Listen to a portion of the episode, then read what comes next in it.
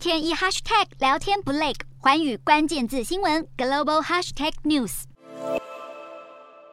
民众打电话询问什么时候可以预订国外的团客行程，因为观光局十五号邀集业者开会，宣布旅行社可以先上架国外的旅游产品，民众也能预订，但是不能付钱预购。业者卡在不知道边境解封时间，政府也尚未解除出国组团令，因此和观光局开会讨论结果，能做的只有提早三到六个月行销。包括可以露出旅游简介、参考出发日期和价格，以及国外优惠项目，唤起民众想出国的心。但疫情之后，旅游成本大增，机票平均涨幅三到五成，游览车甚至涨超过一倍，住宿一到两成。因为各国防疫上的降载措施，导致实际出团恐怕和预定时的价格差很大。尤其出国回台后，还是有三加四居家检疫政策，将完全恢复往日旅游热潮融景，观光旅游业还有重重关卡。